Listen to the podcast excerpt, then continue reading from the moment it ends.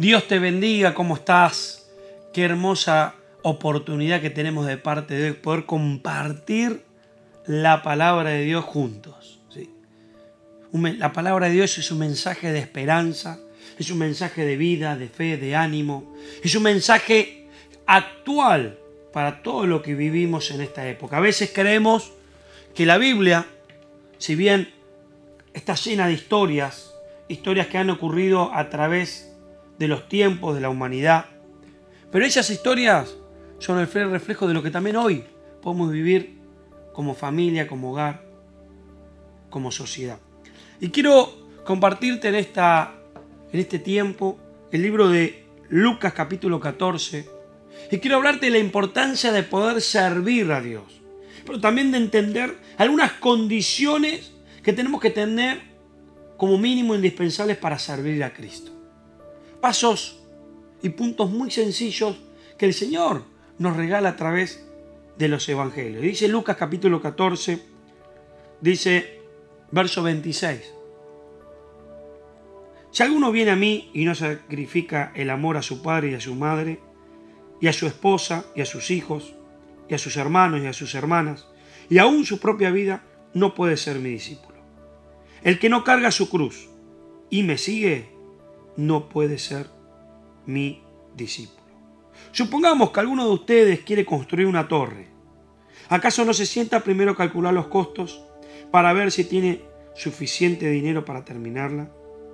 Y si echa los cimientos y no puede terminarla, todos los que la vean comenzarán a burlarse de él y dirán, este hombre ya no pudo terminar lo que comenzó a construir.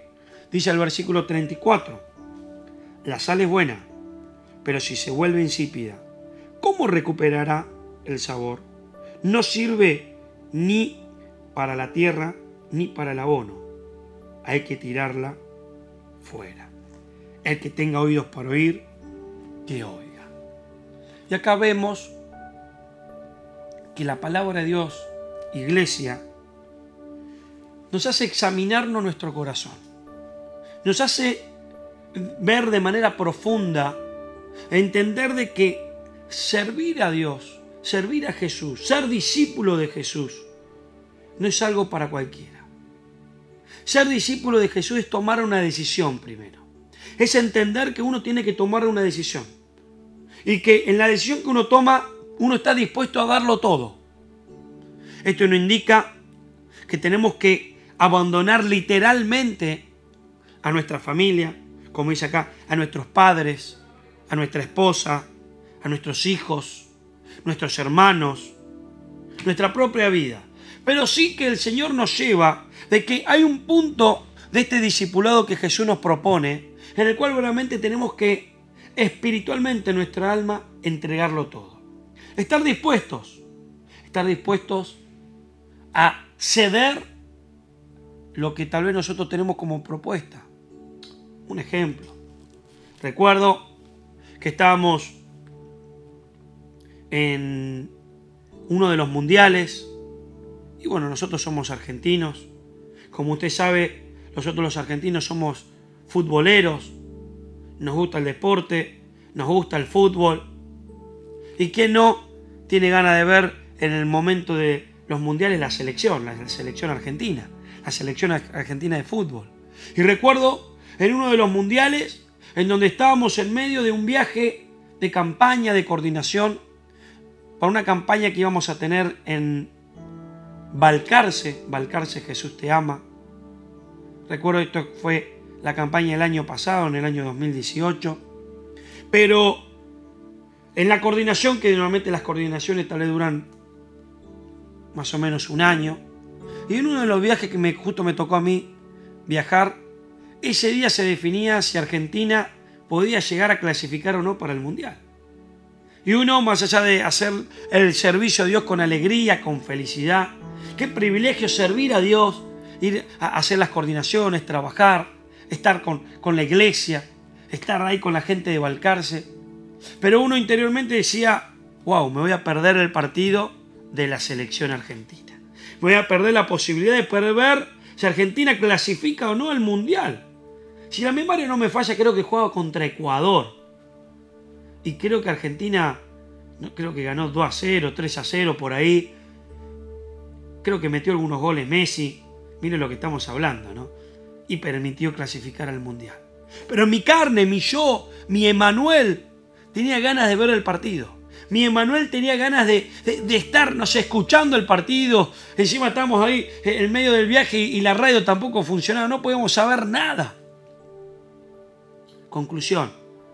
Aunque no podíamos escuchar, aunque no podíamos ver nada, tuvimos que decidir, y con, ahí con parte del equipo del ministerio que viajamos, morir a nuestro yo. Morir a nuestros deseos, a nuestros anhelos. Para decir, Señor, no es lo que yo quiero, sino es tu voluntad. Y ahí tuvimos, por decir una manera, nuestro pequeño Hexemaní, nuestro mini Hexemaní, de entregar nuestro deseo, de entregar nuestro anhelo, de entregar nuestras peticiones, de entregar eso que nosotros queríamos hacer para dar lugar a cumplir la voluntad de Dios en nosotros. El segundo punto, para ser discípulos, para ser servidores del Señor, dar lugar para hacer la voluntad de Dios.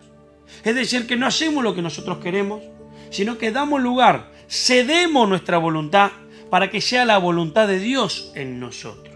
Entonces, ser un discípulo de Jesús, ser un seguidor de Cristo, es dejar de lado lo que nosotros queríamos hacer para dar lugar, para hacer lo que Dios quiere hacer en nosotros.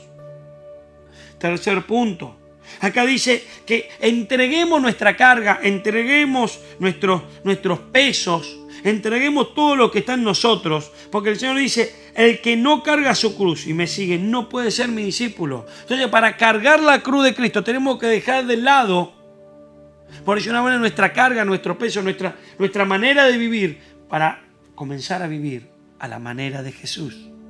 Una manera en la cual Él se entregó, Él se despojó, él, siendo el Hijo de Dios, el único Hijo de Dios, decidió, se tomó forma de carne, tomó forma de hombre para cumplir, para vivir, para cumplir, para vivir la voluntad de Dios.